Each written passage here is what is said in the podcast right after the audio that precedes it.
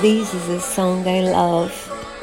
Uh, by the way, I love Elvis dramatic songs, the ones that, you know, very dramatic.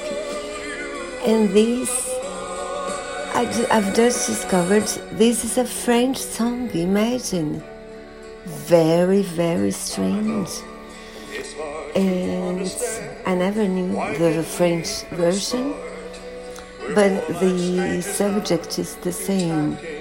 Um, a father talks to his sleeping son, uh, son and tells him that the love he had for his wife is gone, but he's staying because he wants to see his son growing.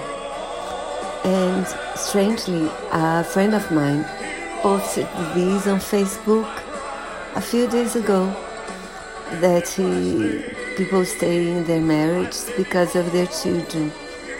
So enjoy. I'll post. Yes, I, I hope you like it as much as I do.